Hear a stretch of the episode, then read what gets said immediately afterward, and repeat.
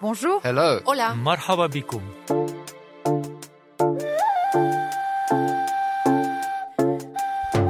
Préserver le vivant, cultiver et bien sûr produire de l'énergie. Dans le précédent épisode de Sur la Terre, notre podcast en partenariat avec The Conversation, nous vous avons raconté à quel point l'eau est moteur de toute activité sur la planète, une source de conflits mais aussi de coopération. Alors comment s'assurer qu'il y en aura assez dans un monde plus chaud et plus aride, où la population s'approchera des 10 milliards en 2050 Dans cet épisode réalisé avec Camille Kaufmann, on aborde la myriade de solutions qui sont à l'étude ou bien déjà en place, comme le dessalement de l'eau de mer et la réutilisation des eaux usées. Mais comme vous allez le voir, ces solutions devront s'accompagner, quoi qu'il arrive, de grandes transformations, y compris dans l'agriculture.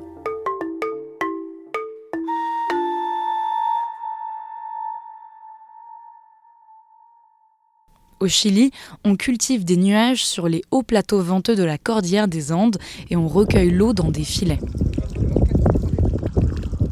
Et puis il y a ceux qui veulent carrément provoquer la pluie, comme le roi de Thaïlande. L'AFP lui avait consacré un sujet en 2010. À quelques kilomètres d'altitude en Thaïlande, l'escadron des faiseurs de pluie du roi est en action. Des avions répandent un cocktail fait notamment de chlorure de sodium et de neige carbonique pour provoquer des précipitations alors que la saison des pluies tarde à se déclencher. Chaque année de février à octobre, ces avions décollent de 8 bases à travers le pays pour influencer Mère Nature, une mission non dénuée de risques. On appelle cela de l'ensemencement de nuages, et cette technologie est actuellement testée dans de nombreux pays.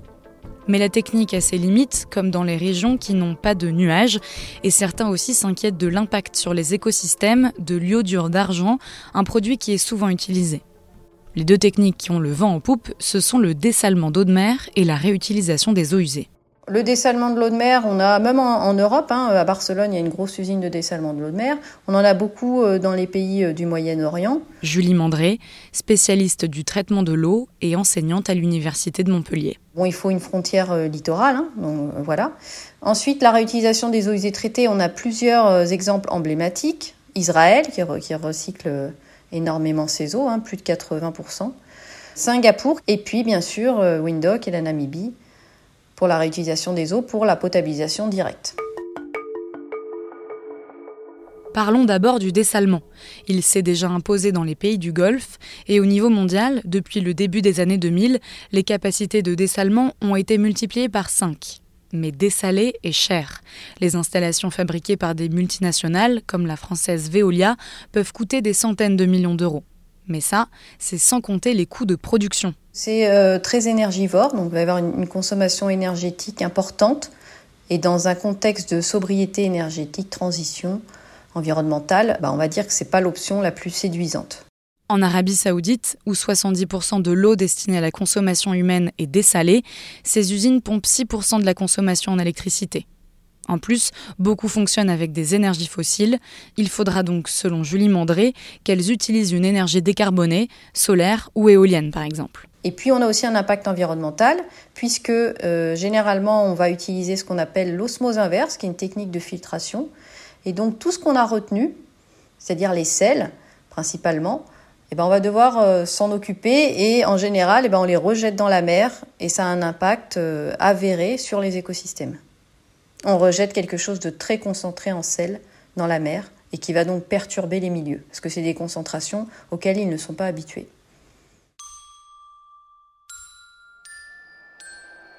Reste la deuxième grande solution, la réutilisation des eaux usées. Une technique promue par le gouvernement français qui fait partie du plan eau présenté par Emmanuel Macron en mars. Aujourd'hui en France, moins de 1% de l'eau usée est retraitée pour être utilisée une seconde fois. C'est 10, 15, 20 fois moins que certains des comparables, les meilleurs dans le monde. Et donc, notre ambition est désormais, elle est raisonnable compte tenu de ce que les autres savent faire, de 1% de l'eau usée retraitée et utilisée à 10% d'ici à 2030. Et c'est vrai que la France n'est pas en avance. Aujourd'hui, l'eau usée est nettoyée puis relâchée dans l'environnement.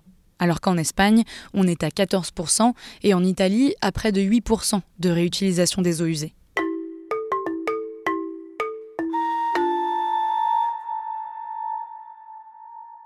Quelle qualité d'eau on veut atteindre Ça va dépendre de l'usage visé. Pour exemple, si vous voulez arroser un espace vert qui ne reçoit pas du public, on n'a pas besoin de la même qualité que si vous voulez arroser des salades qui vont être consommées crues. Le stade ultime, c'est le recyclage pour la consommation humaine, la potabilisation.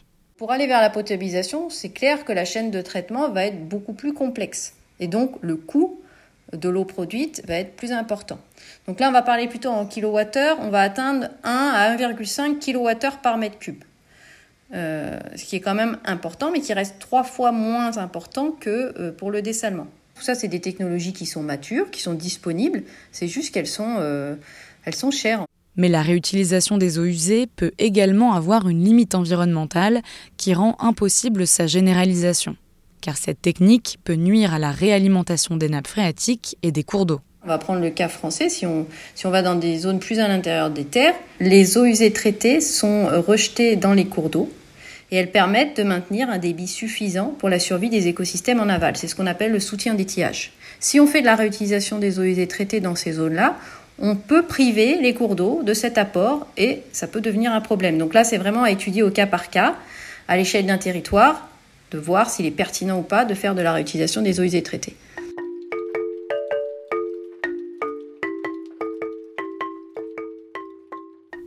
Dans cet épisode, on vous emmène en Tunisie car ce pays est en première ligne du réchauffement climatique. Je vous propose d'écouter Raouda Gafrej. Elle est ingénieure hydraulique tunisienne et spécialiste des questions de l'eau et du changement climatique. On l'a appelée mi-juillet. Il y a des zones où il fait même 50 degrés euh, à l'ombre. Hein. C'est très difficile pour ceux qui sont sur le terrain, comme les policiers, comme les gens qui font la maçonnerie, euh, les travaux manuels, quoi, qui sont dehors. Euh, il fait très très chaud. S'il n'y a pas la clim, on a du mal à rester à la maison. Les robinets ne coulent pas dans beaucoup de régions de Tunisie. Ça, c'est presque systématique depuis fin mars.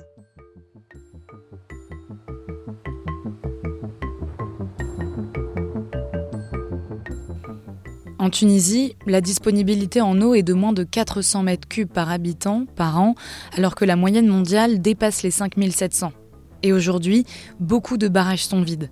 D'ailleurs, le gouvernement a imposé un rationnement difficile à vivre pour les habitants, comme Mohamed Ismail, un traducteur de 40 ans qui vit à Tunis. Moi, je vis avec ma mère qui est sexagénaire dans un appartement au centre-ville de Tunis. Nous endurons les coupures d'eau depuis la mi-mai chaque soir, c'est la même rengaine. À partir de 22h, il n'y a plus d'eau dans la maison. Et ça dure jusqu'au petit matin. Et avec la chaleur qu'il fait, la situation est devenue insupportable. Le problème des coupures d'eau nous montre une énième fois que ce gouvernement est dépassé par la réalité. Cette situation, euh, elle risque de provoquer des, des manifestations, surtout les régions du sud, où le stress hydrique il est encore plus intense. Au-delà des gens qui souffrent de la chaleur, l'agriculture irriguée, comme le blé, est aussi victime du stress hydrique. Écoutez le désespoir de cet agriculteur de la région de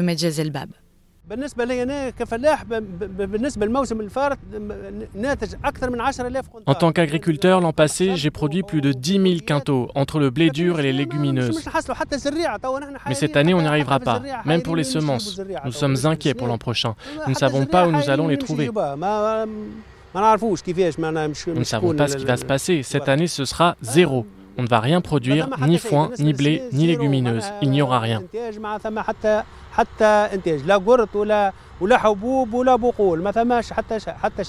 C'est d'autant plus problématique que la Tunisie importe déjà en temps normal la moitié de ses céréales. Pour Mosba El Ali, l'ancien PDG de la SONED, la société nationale qui gère les réseaux de distribution d'eau, le dessalement est devenu indispensable. Il n'y a pas d'autre solution. Il n'y a pas d'autre solution dans notre région, en Afrique du Nord ou dans les îles. Il n'y a pas d'autre solution. La seule solution, c'est le dessalement d'eau de mer pour la consommation humaine. Regardons dans le sud de la Tunisie. Si nous n'avions pas eu le dessalement, qu'aurions-nous pu faire?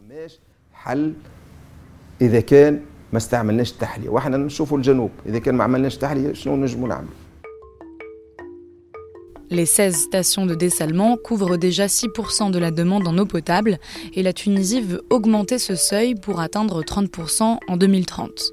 Le pays veut aussi renforcer la réutilisation des eaux usées.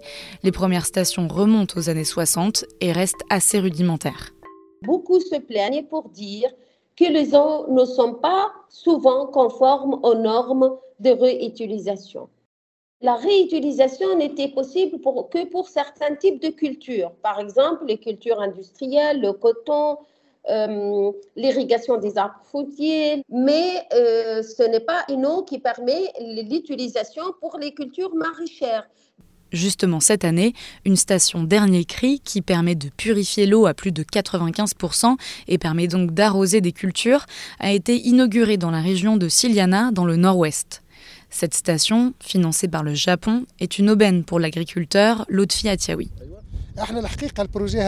Ce projet de traitement des eaux usées, il est vital, parce que nous subissons beaucoup la sécheresse et le manque d'eau, et si nous n'avons pas d'eau, nous allons perdre notre agriculture, nos arbres et nos élevages de bétail.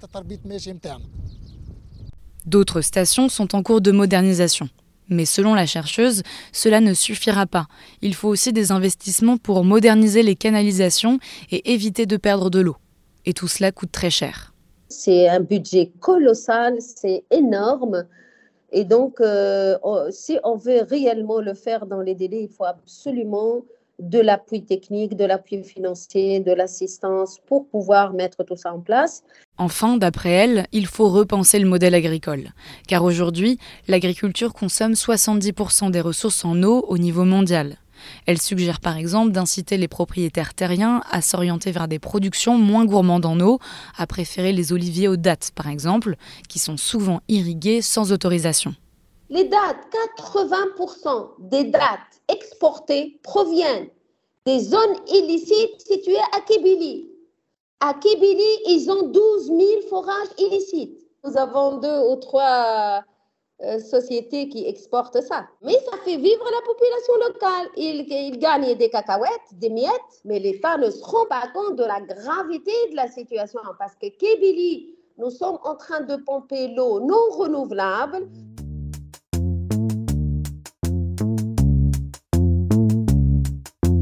Cette eau pompée pour exporter des produits comme des dattes, des t-shirts en coton ou du soja, c'est selon les experts une exportation indirecte de l'eau qui profite aux économies avancées mais épuise les ressources du pays exportateur. Un pays qui n'a pas d'eau, il ne peut pas se permettre de produire de la tomate, de la sécher et de la vendre séchée en Italie. C'est quand même pas possible. Il faut donc adapter le modèle agricole partout dans le monde pour utiliser moins d'eau, et pas seulement dans l'agriculture. C'est ce que nous rappelle Charlène Descolonges, l'hydrologue que vous avez entendu dans l'épisode précédent. Il faut qu'on diminue nos besoins et qu'on engage une vraie politique de sobriété qui soit à la fois en eau, euh, pour l'eau potable, etc., pour l'eau pour l'industrie, l'eau pour l'agriculture et l'eau pour l'énergie. C'est vraiment une politique de sobriété globale. Et c'est d'autant plus important que la transition écologique va demander beaucoup d'eau. D'une manière générale, je pense que effectivement la décarbonation et la relocalisation de certaines industries en France va contribuer à augmenter nos besoins en eau.